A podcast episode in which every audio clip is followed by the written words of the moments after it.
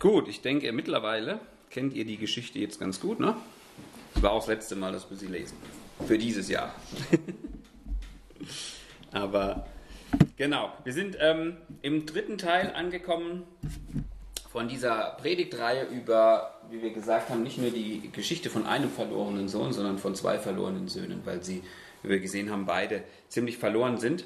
Und ähm, wir haben uns so im ersten Teil angeschaut, ähm, diesen jüngeren Sohn und seine Suche nach, nach Glück im Endeffekt, ne, nach Erfüllung, wo er gemeint hat, ich muss möglichst viel Abstand zwischen diesem Vater und mich bringen und dann feiern und Spaß haben. Und das wird mir die Erfüllung im Leben geben, die ich suche. Und ähm, haben uns so seine Story angeguckt und wie das alles ähm, ausgegangen ist.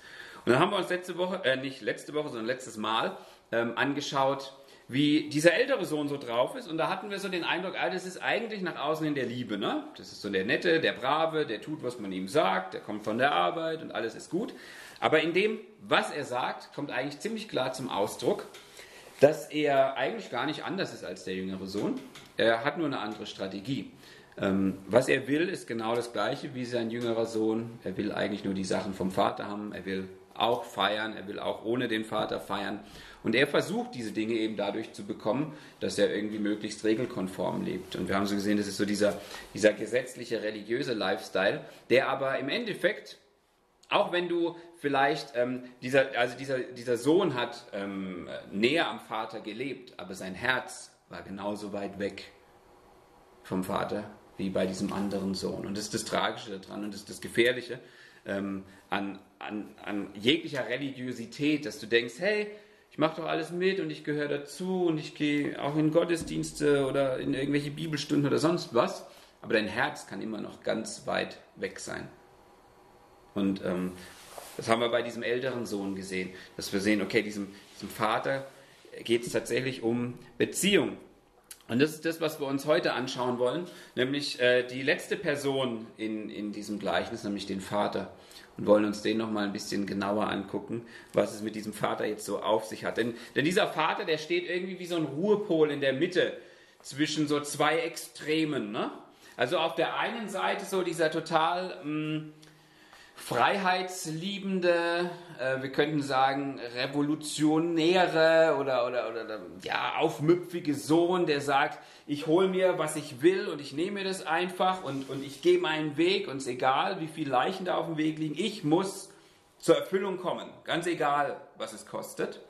Und ähm, auf der anderen Seite ebenso diesen, diesen braven, angepassten, ja, diesen, diesen ich sage jetzt mal, diesen gutbürgerlichen, ja, der macht, was von ihm verlangt wird und, und der fällt nicht auf und so weiter.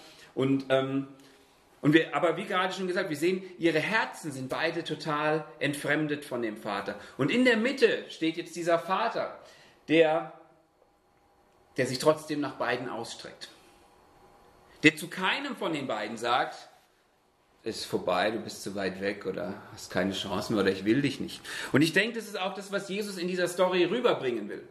Ähm, er erzählt diese Geschichte ja zwei Zielgruppen, die genauso weit auseinander sind wie diese beiden Jungs in der Geschichte. Ja, der kommen diese Pharisäer, die religiöse Elite, kommt zu ihm und beschwert sich, Jesus, warum hängst du immer mit Sündern und Zolleinnehmern ab? Also was soll das? Für die Typen gibt es eh keine Gnade mehr. Die kannst du abschreiben. Gott hat die abgeschrieben. Und wenn du von Gott bist, dann musst du das wissen. Und dann musst du mit uns zusammen sein, den richtig tun. Und den Guten und den Gerechten. Und dann erzählt eben Jesus ähm, dieses Gleichnis um ihnen klarzumachen, Leute, für Gott ist niemand zu weit weg. Niemand. Es, es, es, es, gibt, es gibt niemanden, der, der zu weit von Gottes Gnade entfernt wäre, als dass Gott ihn nicht mehr erreichen könnte. Und so macht er diesen, diesen Sündern und Zolleinnehmern Hoffnung, indem er ihnen zeigt, schaut mal, es gibt für euch, es gibt für euch Gnade und dieser Gott ist immer noch euer Gott und er streckt sich nach euch aus. Und er zeigt diesen Pharisäern auf, schaut mal, ihr seid genauso weit weg von Gott. Es ist überhaupt kein Unterschied zwischen euch und ihnen. Ihr, ihr kapiert es nur noch nicht. Also eigentlich haben die noch einen, einen Vorteil, weil sie sehen es wenigstens, dass sie weit weg sind von Gott. Aber ihr seid genauso weit weg. Aber auch euch hat Gott nicht aufgegeben. Auch euch geht er nach. Und so ist dieser Vater in der Mitte. Ähm, ja, ich finde echt wie so, ein, wie so ein Ruhepol, der sich aber in, in beide Richtungen ausstreckt. Und der so zeigt, hey, ich bin, ich bin für euch alle da. Und das ist ja auch das gewesen, was, was Jesus in seinem Dienst, als er hier auf der Erde unterwegs war, was er rüberbringen wollte. Er wollte den Menschen damals und uns heute zeigen, wie Gott ist. Weil, jetzt sind wir mal ehrlich, ne? wie willst du einem Wesen wie Gott irgendwie begegnen können oder dich ihm nähern? Also dieser Gott ist allmächtig, allwissend, allgegenwärtig. Ähm, es heißt, er ist Geist. Also wie, wie kannst du schon mal einem Geist begegnen oder mit einem Geist irgendwie was machen? Also ich meine, die, diese Idee, also Idee in Anführungsstrichen von Gott ist, ist so groß für uns und Gott, Gott sprengt einfach vollkommen unser, unser begrenztes Verständnis. Gott ist jenseits von diesen Grenzen von unserem Verständnis. Es ist, es ist das Gleiche, wir können uns ums Verrecken nicht vorstellen, dass das Universum kein Ende haben soll. Das, da ist unser Hirn zu begrenzt dafür. Weil wir sagen immer, irgendwo muss es aufhören, was ist dahinter? Also das, das, wir kommen mit dieser Idee nicht klar, ewig. Und, und von dem her kommen wir natürlich erst recht nicht mit dem Schöpfer dieses Universums klar, der das gemacht hat. Wie willst du ihn irgendwie greifen und packen? Und wie, also wie, wie, wie soll das gehen? Es kann nur funktionieren, weil dieser Gott gesagt hat, ich werde Mensch. Weil zu einem Menschen kannst du Beziehungen aufbauen. Ich werde Mensch mit all seinen Begrenzungen. Und zu diesem Menschen könnt ihr Beziehungen aufbauen. Und, und das, war, das war das, was Jesus gebracht hat und, und, und, und was er uns zeigen wollte, dass er sagt, ihr wollt wissen, wie Gott ist? Ja, schaut, schaut auf mich, sagt er mal einem seiner, seiner Jünger, ja, der gefragt hat, ja, zeig uns den Vater. Und Jesus sagt, so lange bin ich schon bei euch und du hast den Vater noch nicht gesehen. Also er sagt, hier guck mal, wer, wer mich gesehen hat, der den Vater gesehen. Und das Problem ist, dass wir einfach mit Zerrbildern von Gott zu tun haben. Das heißt, wir, wir bringen natürlich unsere eigene Vorstellung von Gott mit. Und die Leute damals haben ihre eigene Vorstellung von Gott mitgebracht. Also ähm, Gott, Gott und er ist es ja, er ist einfach so unglaublich heilig, dass, dass die, die Juden damals, sie haben sich nicht getraut, seinen Namen auszusprechen, geschweige ihn denn aufzuschreiben.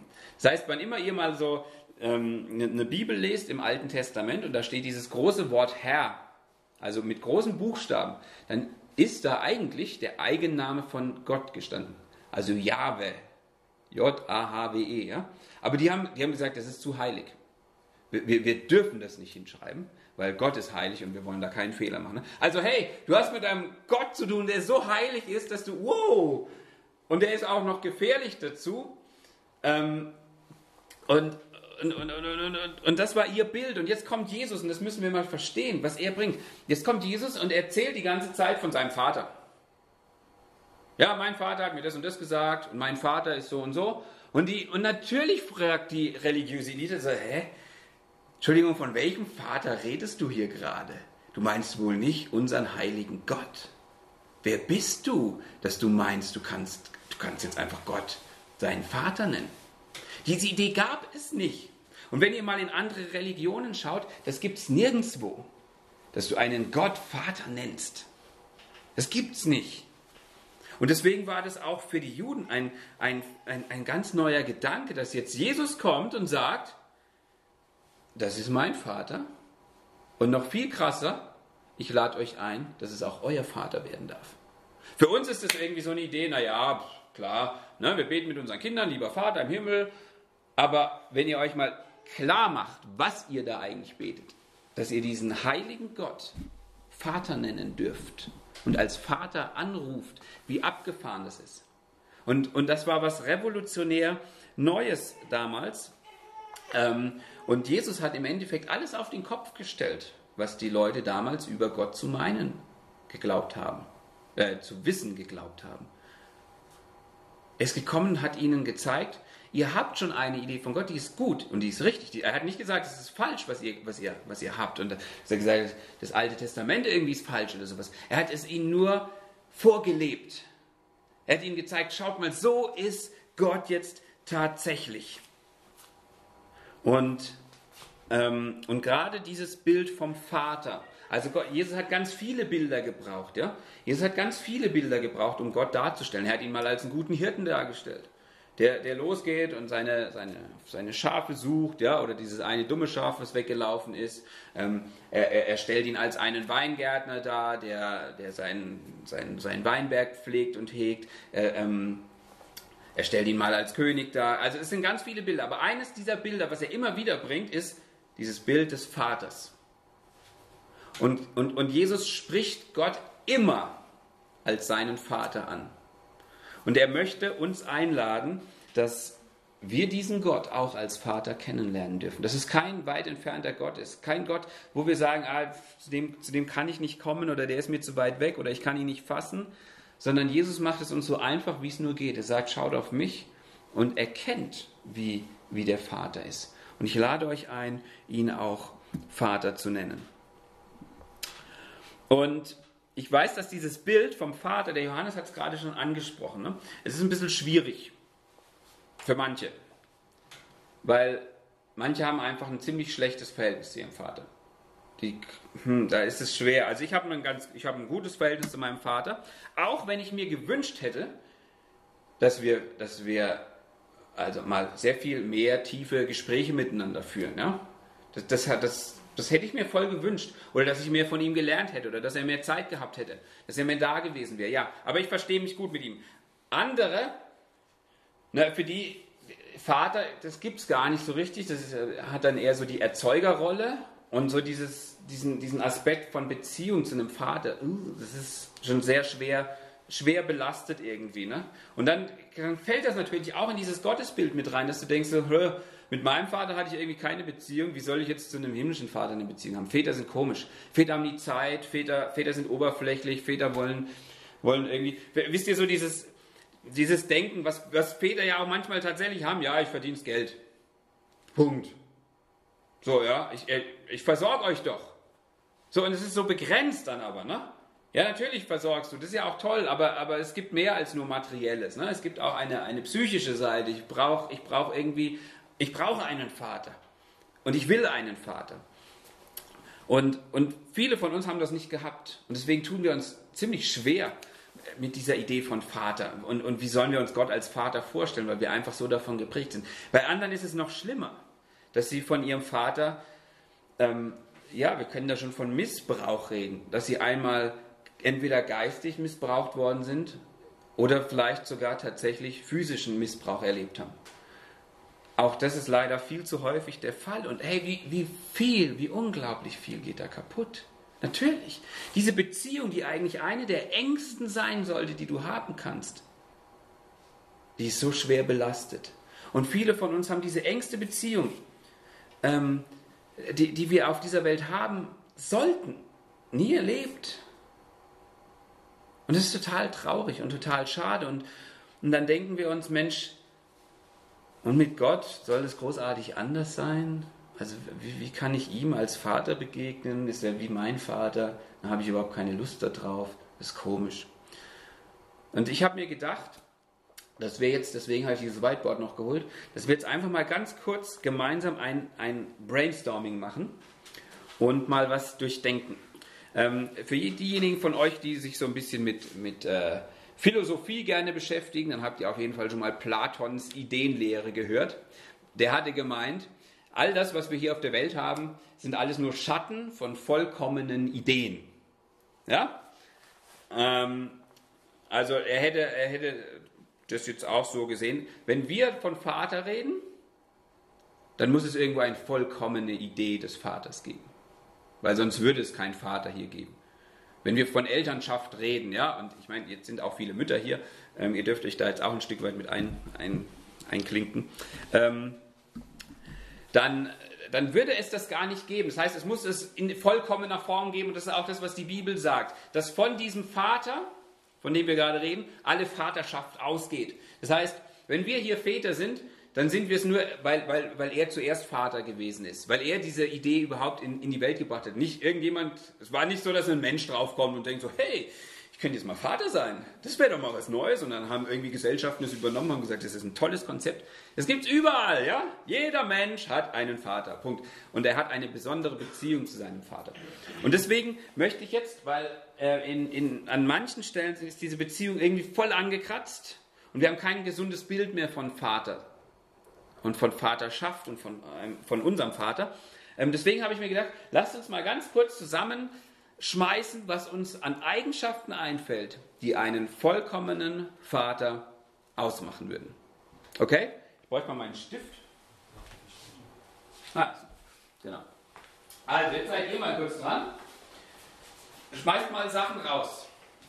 Wir euch diesen vollkommenen Vater, und wir können äh, ihn auch gerne Gott nennen, aber wir können auch einfach sagen, einen, einen vollkommenen Vater, was ihn ausmachen würde. Ehrlichkeit. Ehrlichkeit, okay. Gütig. Mhm. Geduld. Sicherheit.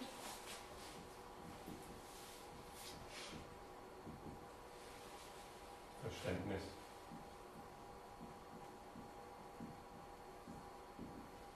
Liebe. Hm. Das müssen wir mal ganz Weisheit. mhm.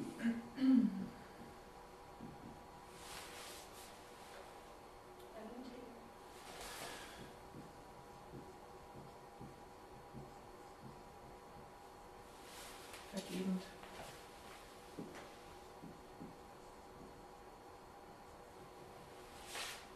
Zeit haben. Mhm.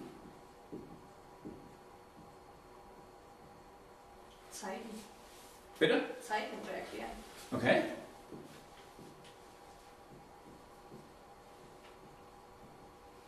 Interesse an einem.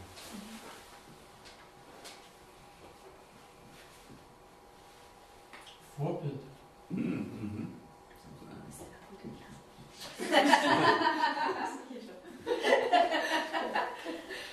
Stärke.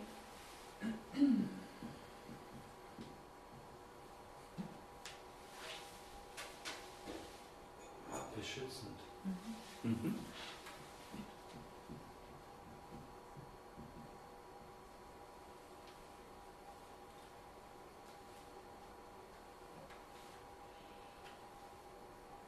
Verständnis. Verständnis. Haben wir schon irgendwo gehabt, ne? Ah, Ja, genau. Mhm. Okay, ist ja schon mal äh, eine, ganze, eine ganze Latte an Dingen, die wir da haben. Ne? Ähm, und ich denke, wir können das noch wei lange weitermachen, dieses Spiel. Und ähm, es würden uns noch viele Ideen kommen, ähm, was, wie ein vollkommener Vater aussehen würde. Ich habe mir auch noch aufgeschrieben, äh, liebevoll, freundlich, unterstützend, auch geduldig, wertschätzend, beschützend, richtungweisend, Vorbild.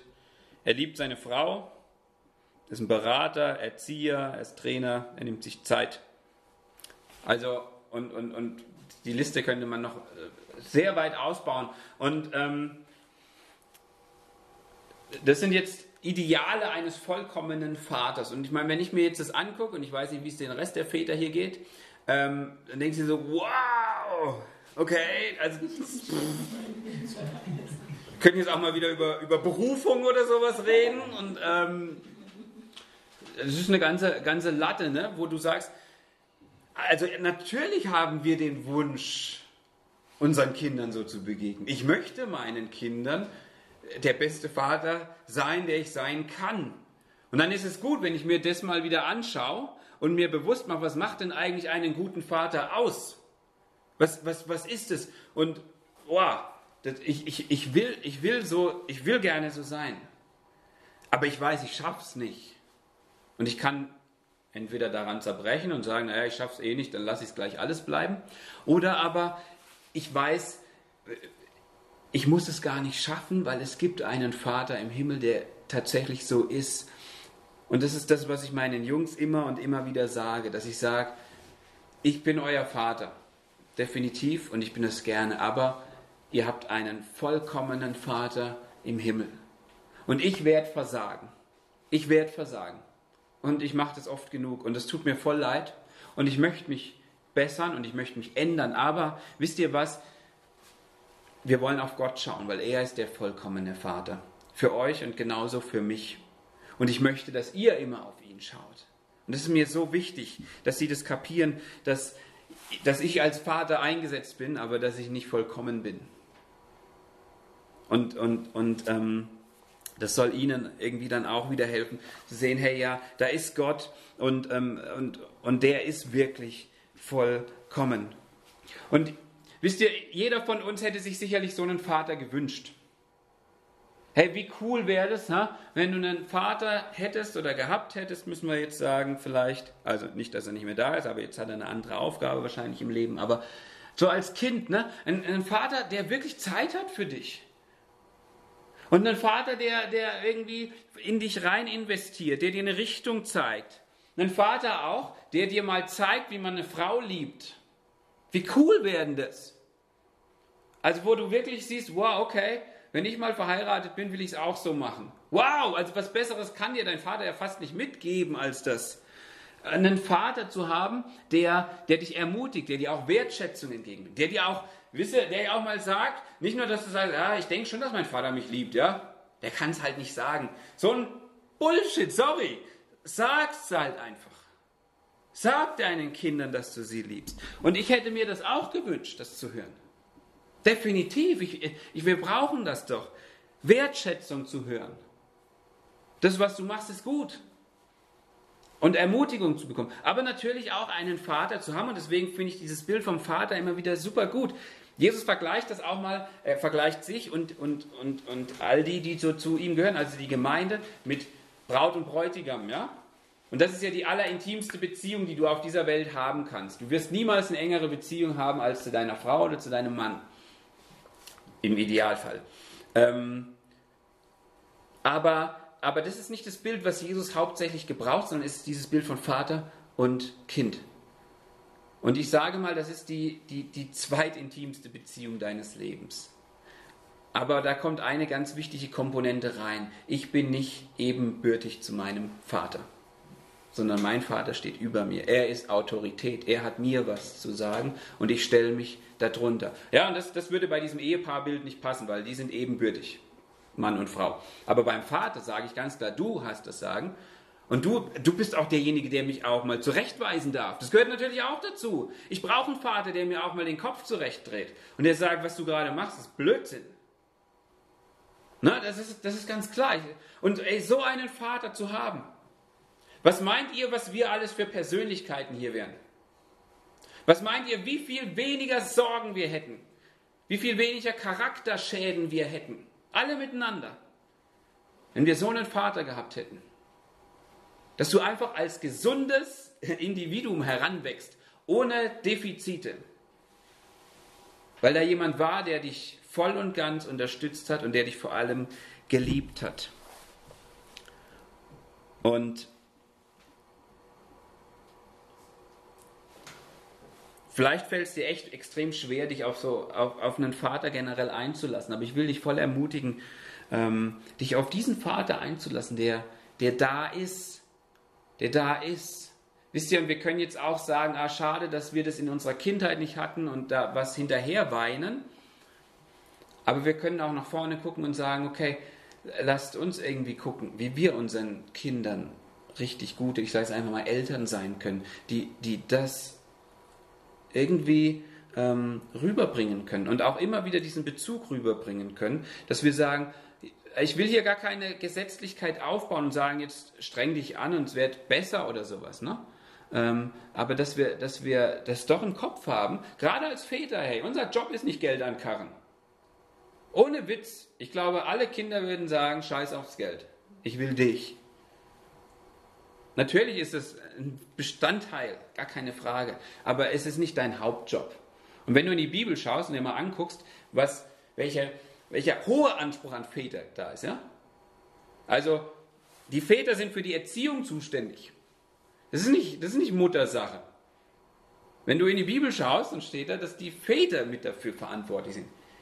Ja, du, und, und da kann man nicht einfach sagen, das ist dein Part, da kümmerst du dich drum und so weiter. Das ist unser, unser Part. Und deswegen ich möchte irgendwie schon uns allen, uns Vätern vor allem ein bisschen in, in Allerwertesten treten und sagen, hey, lasst uns mal wieder unsere Rolle als Väter ernster nehmen.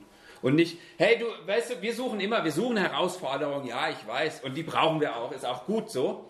Aber Leute, das ist Challenge ohne Ende, ey. Also vergesst den Challenge Rot. Du willst einen echten Challenge, da ist er. Sei ein Vater nach Gottes Herzen. Wow dann äh, wirst du oft genug auf die Schnauze fallen und, und, und wirst demütig werden und du, und du hast ähm, andauernd Herausforderungen. Also absolut, ne?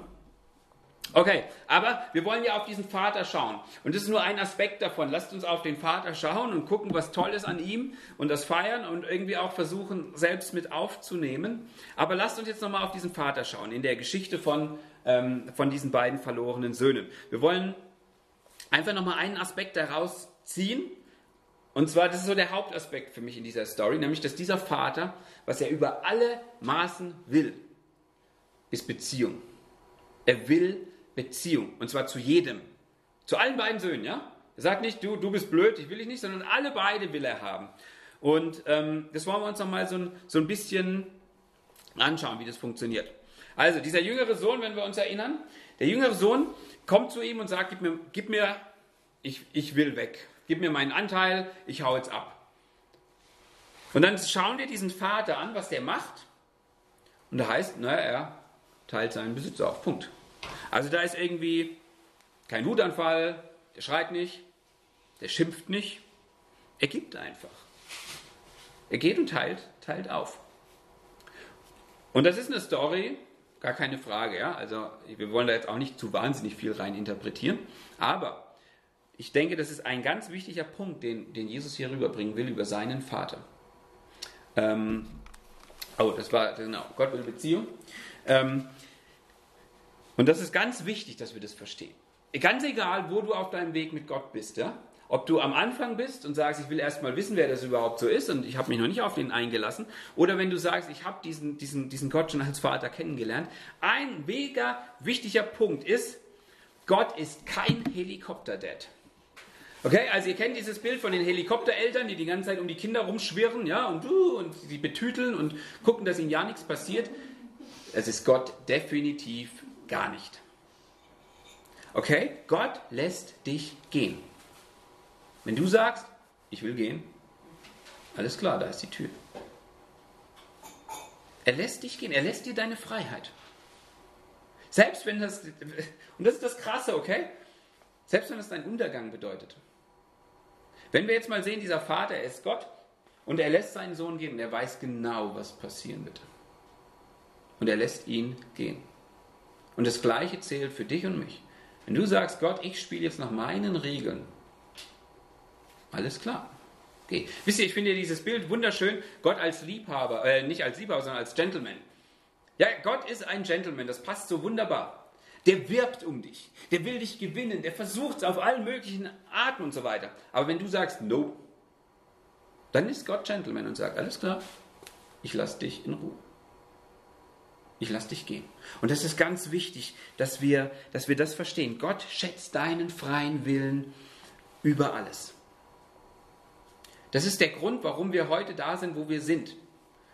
Gott hat Adam und Eva einen freien Willen gegeben. Er hat gesagt, ich möchte, ich wünsche mir, dass ihr mich liebt, aber ich werde es niemals erzwingen. Ihr seid frei. Ihr dürft selbst entscheiden. Und sie haben sich gegen ihn entschieden. Er wusste das, er hat sich darauf eingelassen und er lässt dir vollkommen freien Willen. Er wird dich nie zu etwas zwingen, was du nicht willst. Er schätzt deinen freien Willen über alles. Und das ist auf der einen Seite total super und auf der anderen Seite mega beängstigend.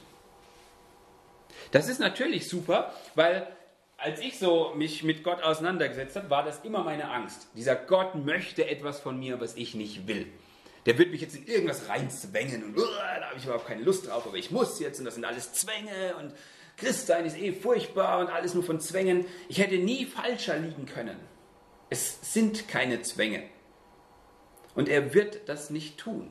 Es ist Freiheit da, ja. Und manchmal haben wir so dieses Bild von, von Gott dann vor Augen, ja, dass wir uns Gott wie so einen also einen, einen ganz seltsamen Vater eigentlich vorstellen. Ja? So, also stell dir vor, du bist bei einer Familie zum Essen eingeladen und du sitzt mit dieser Familie am Tisch und da ist der Vater und der, der befehlt jetzt seinen Kindern die ganze Zeit. Ja? Das sind schon größere Kinder und er sagt, Erwin, nimm die Gabel, steck das Fleisch in den Mund.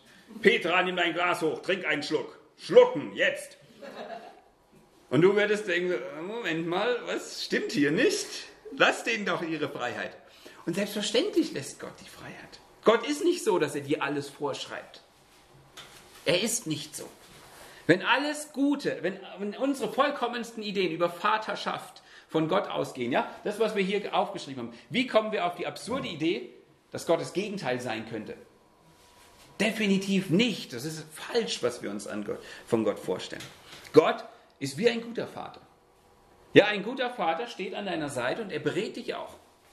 Und wenn du jetzt vielleicht so irgendwie mehr so der, der total kreative Kopf bist, ja, der irgendwie immer lustige Ideen hast und auf einmal kommst du auf die Idee, hey, ich würde jetzt gerne Jura studieren, dann würde ein guter Vater wahrscheinlich sagen, hm, solltest du vielleicht mal überlegen, ob das so die beste Idee ist und ob es zu dir passt.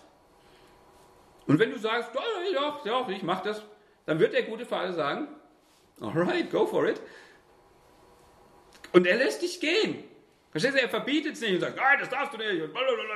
Sondern er lässt dich gehen und genau so ist Gott. Und das ist total befreiend. Und auf der anderen Seite, das ist dann öfter so, lustigerweise, wenn du dann tatsächlich mit Christen zu tun hast, die wünschen sich dann wieder so um so einen Gott, der dir alles vorschreibt. Ja, die sagen, Gott, was soll ich machen? Links oder rechts gehen? Wie soll ich mein Leben leben? Soll ich den Job annehmen oder den? Soll ich die heiraten oder den heiraten? Und, und was soll ich bloß machen? Hallo, Gott ist ein guter Vater. Er schreibt dir dein Leben nicht vor. Er gibt dir Freiheit. Und was meint ihr, wenn dieser Gott dich erschaffen hat, was gibt ihm mehr Freude, als wenn du dieses Leben ergreifst und zu was Wunderschönem machst? Zu seiner Ehre. Dann freut er sich. Ich will doch auch, ich, mein Ziel ist doch, dass ich mal Kinder habe, die selbstständig sind, die gute Entscheidungen treffen, die gesunde Entscheidungen treffen aber die immer noch in einer, in einer guten und engen Beziehung mit mir irgendwie sind. Und das ist das, was Gott möchte. Er will, er will uns helfen, aber er lebt nicht dein Leben, okay? Und er ist kein Helikopter-Dad, ganz definitiv nicht. Aber die Tatsache, dass er uns jetzt diese Freiheit lässt und dich vielleicht sogar in dein Verderben rennen lässt, hat nichts mit Lieblosigkeit oder Desinteresse zu tun. Ganz im Gegenteil. Das ist absolute Liebe. Und dieser Vater in der Geschichte, er, er erträgt etwas, ähm, was mit das Schlimmste ist, was du als Mensch er erleben kannst. Nämlich nicht erwiderte Liebe. Wisst ihr, der möchte Beziehung zu seinen Jungs haben und diese Jungs haben kein Interesse daran. Sie wollen nur sein Zeug, sie wollen nicht ihn. Und ähm, ihr, ihr, ihr habt das auf jeden Fall schon erlebt, sowas, ne? Also ich hatte das in meiner Teenie-Zeit öfter mal so, ne, guckst dir in so ein Mädchen, gestehst dir deine Liebe und dann kam so dieser gefürchtetste aller Sprüche. Aber wir können doch Freunde bleiben. ja! Und das tut weh. Das tut weh, ne? Und manche von euch haben das noch viel schlimmer erlebt. Ihr wart in Beziehungen und die sind zerbrochen.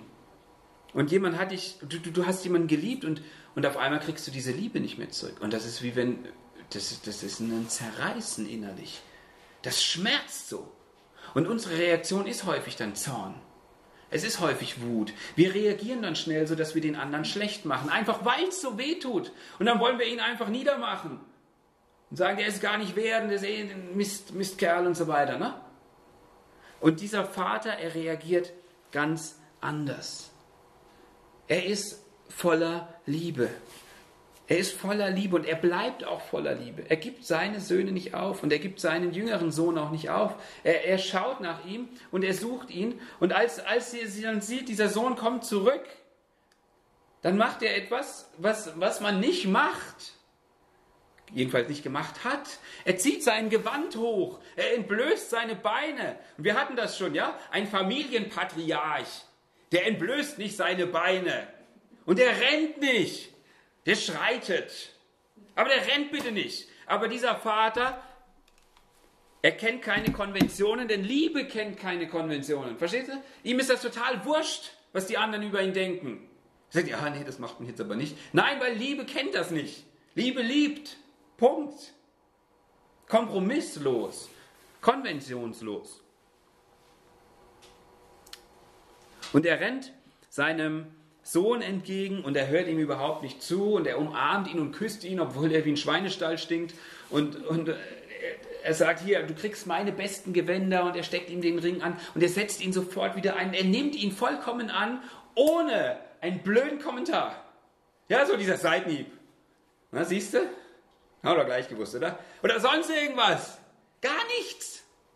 Du bist zurück und jetzt wird gefeiert. Wir feiern jetzt, weil du warst tot und jetzt lebst du wieder. Und, und daran können wir sehen, dieser Vater, wenn er dir Freiheit lässt, dann ist das nicht Lieblosigkeit, sondern dieser Vater liebt ohne Ende. Und das ist seine, ich will das nur sagen, das ist seine Waffe. Liebe. Und er wird dich nie aufgeben. Und er gibt niemanden auf. Er gibt niemanden auf. Und das sehen wir daran, als dann der ältere Sohn so trotzig reagiert. Ne?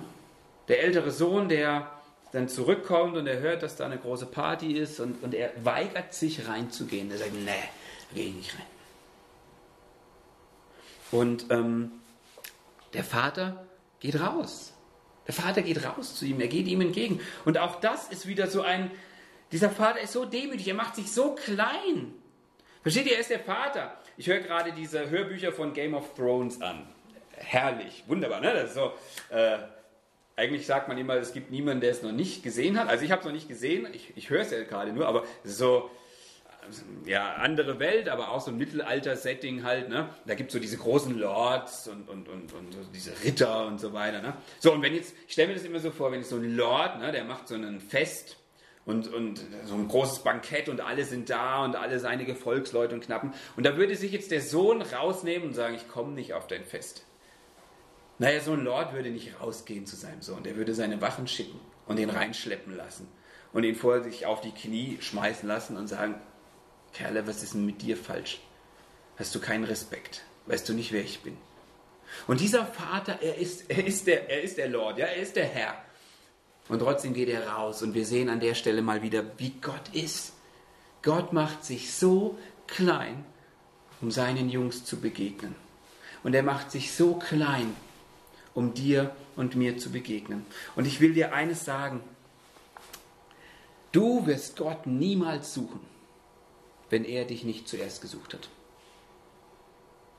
Denk nicht von dir, dass du ja ach so schlau bist oder dass du ja ach so viel Zeit hast und das mal irgendwann machen kannst oder sonst irgendwelche Sachen. Wenn Gott dich nicht sucht, dann hast du sowieso vollkommen verloren. Dieser Gott ist außerhalb deiner Grenzen. Wenn dieser Gott beschließt, du wirst mich nicht finden, dann findest du ihn nie. Punkt. Aus. Fertig. Aber, und das ist die gute Botschaft, er sucht dich. Verstehst du? Und das müssen wir uns mal klar machen, was das heißt. Gott sucht dich. Wie abgefahren. Wir haben das gerade gesagt, wie groß dieser Gott ist. Wie, wie ungreifbar, wie unfassbar, wie mächtig, wie, wie wahnsinnig. Und dieser Gott, er macht sich so klein, dass er sagt, hallo, ich suche dich und du kannst mich finden. Du kannst mich finden. Und, und, und das sehen wir bei diesem Vater. Er geht raus. Und es gibt in der Apostelgeschichte gibt es einen, der ist der Hammer, dieser Vers. Ich liebe den. Und, und der, ist, der ist so wahnsinnig tief. Der, der ist der Paulus, ja. Ähm, ist nach Athen gereist und es ist, Jesus ist schon ähm, auferstanden, also gekreuzigt worden, auferstanden und aufgefahren in den Himmel. Und jetzt ist Paulus unterwegs, so als Apostel. Ne? Und, und er erzählt allen Leuten von Jesus und was da so passiert ist. Und jetzt kommt er nach Athen, ja? Big Player alle miteinander, da sind die großen Denker, Philosophen. Und diese Philosophen, die wollen jetzt wissen, hey, was hast denn du eigentlich zu erzählen? Wir wollen mal deine Message hören. Und jetzt wird er auf die größte Bühne in Athen geführt und er darf da sprechen. Und dann sagt er eine Sache, die ist der Hammer, was er über Gott sagt. Und zwar, mit allem, was er tat. Und er ist Gott, okay?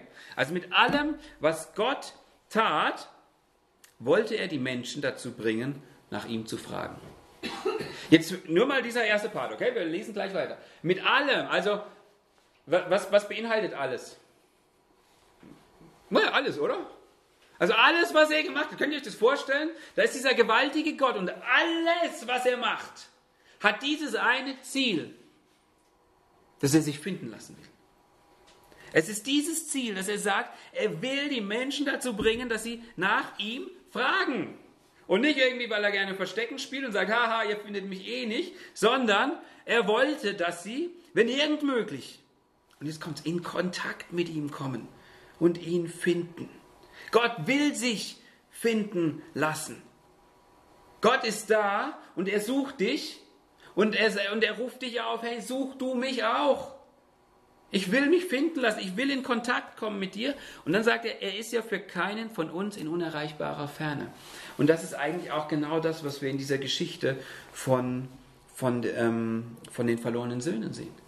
Egal auf welcher Seite du gerade vom Pferd fällst, ob du sagst, ich bin noch total auf der Rebellenseite und eigentlich möchte ich mit diesem Gott eigentlich gar nichts zu tun haben, oder du sagst, ah nee, ich bin ja gut genug für diesen Gott und äh, eigentlich brauche ich ihn gar nicht so wirklich. Egal wo du bist, dieser Gott ruft dir zu, such mich. Ich will Kontakt mit dir haben. Dieser Gott, er will sich finden lassen. Und der Kontext, in dem Jesus jetzt dieses Gleichnis von dem verlorenen Sohn erzählt hat, ist ja, wir haben das vorhin schon gesagt, er will, er will diesen Pharisäern etwas klar machen. Ne? Er sagt, ihr kapiert gar nicht, wie Gott ist. Und dann bringt er Beispielgeschichten. Ne? Er sagt einmal, da ist ein Schäfer, der hat 100 Schafe und ein dummes Schaf läuft weg. Und der Schäfer sagt nicht, Bad Luck, ne? hast halt Pech gehabt, sondern er lässt die 99 stehen und macht sie auf dem Weg und sucht ein Schaf, findet, legt sich über die Schultern, trägt es heim und geht zu seinen Nachbarn und sagt, freut euch mit mir, ich habe mein Schaf gefunden. Und da ist Freude, ja? Das heißt, es geht immer um Suchen und Finden. Da geht jemand los, er sucht was und er findet was und das Resultat ist Freude, Party, Feier. Und dann ist da eine Frau, die hat ein Goldstück, nee, ein Silberstück verloren. Ja, die hat zehn Silberstücke gehabt und eins verliert sie. Und sie stellt das ganze Haus auf den Kopf, nur um dieses eine Silberstück zu finden. Und sie findet's und sie geht zu ihren Nachbarinnen und sagt, freut euch mit mir, ich hab's gefunden. Es geht immer um Suchen und Finden. Und Jesus will klar machen, ihr kennt Gott gar nicht, weil dieser Gott sucht euch. Und er findet auch und wenn er findet, dann freut er sich und dann feiert er. Und sowohl Schaf als auch Goldstück, Silberstück, die sind sehr passiv. Ne, die machen nichts, die lassen sich finden. Und dann bringt Jesus dieses dritte Gleichnis rein, wo er sagt, aber ihr seid kein Schaf und ihr seid auch kein Silberstück, ihr seid Menschen. Ihr müsst eine Reaktion zeigen. Ihr müsst eine Reaktion auf das zeigen, was da passiert. Und das, das, das ist die Story von den verlorenen Söhnen. Das ist die Story von den verlorenen Söhnen. Gott geht ihnen entgegen. Gott sucht nach seinen Kindern. Gott, Gott schenkt ihnen Beziehung. So, und der jüngere Sohn, er reagiert. Er reagiert darauf. Und er dreht um und er geht nach Hause und er feiert jetzt mit dem Vater. Wisst ihr, das, was er sich vorher gewünscht hat, jetzt macht er es mit dem Vater. Und dann kommt dieser ältere Sohn. Und Jesus lässt die Geschichte offen. Lässt sie, glaube ich, ganz bewusst offen. Weil er sagt, was ist eure Reaktion? Wie wollt ihr darauf reagieren? Was ist eure Reaktion? Und ich denke, ähm, also ich meine, das ist, das, ist, das ist Evangelium, ihr Lieben. Das ist das, was, das, was Jesus gebracht hat, dass er sagt, der Weg zum Vater ist vollkommen frei. Der Vater will euch, er will in Beziehung kommen mit euch und ihr könnt, ihr müsst nichts machen, aber ihr müsst irgendwie reagieren. Und ich sag's mal so, du, du musst reagieren, weil in dem Maße, wie du nicht reagierst, hast du auch schon reagiert. Du kannst nicht ein bisschen verheiratet sein. Du kannst nicht ein bisschen schwanger sein und du kannst nicht ein bisschen Gottes Kind sein. Gott ist voll digital, ja, da gibt es nur 0 oder 1. Da gibt es nichts dazwischen, keine Graustufen. Und Jesus macht das klar und er, und er endet mit dieser Frage, im Endeffekt, was ist eure Reaktion? Was ist eure Reaktion? Und mit der Frage will ich uns heute auch einfach ähm, hier ähm, herausfordern. Gott ist da und die Frage ist, was ist deine Reaktion? Wie reagierst du auf ihn. Und ähm, ich habe euch einfach wieder zwei, zwei Fragen mitgebracht. Ähm, und wir wollen jetzt noch mal, einfach noch mal kurz so eine Zeit der Stille haben. Und ich weiß nicht, wie es euch geht in diesen Zeiten, ob ihr da nachdenken könnt, runterkommt oder ob ihr die auch euch einfach mit nach Hause nehmen wollt. Aber ich möchte es euch so ans Herz legen. Ähm, denkt darüber nach. Was ist eure Reaktion auf diesen Vater? Wie reagiert ihr auf ihn? Genau. Und die erste Frage ist einfach, wenn du, wenn du vielleicht noch fern bist von diesem Vater, dass du dich fragst, okay, was hält mich eigentlich davon ab, auf diese Beziehung von Gott zu reagieren? Was ist das? Das bleib nicht einfach an dem Punkt stehen. Du sagst, ja, ich, ich ja, komme da nicht näher. Sondern denk mal drüber nach, was, was ist es, was dich abhält? Und dann überleg dir, wie könnte der nächste Schritt aussehen? Wie könnte der nächste Schritt aussehen, um auf diesen Gott näher zuzugehen? Und wenn du schon mit diesem Gott unterwegs bist und du sagst, boah, ich genieße ihn voll als Vater, dann, dann möchte ich einfach mal rausfallen, okay, was genießt du am meisten an dieser Beziehung? Was ist das, was dich irgendwie begeistert? Und, und wie kann ich diese Beziehung noch weiter intensivieren? Und ich denke, das ist genau das, was Gott möchte. Was, was er sich wünscht, dass, dass deine Beziehung zu ihm äh, zu, zur intensivsten Beziehung wird, die du in deinem Leben hast. Zum allerintensivsten und intimsten, was du erleben kannst.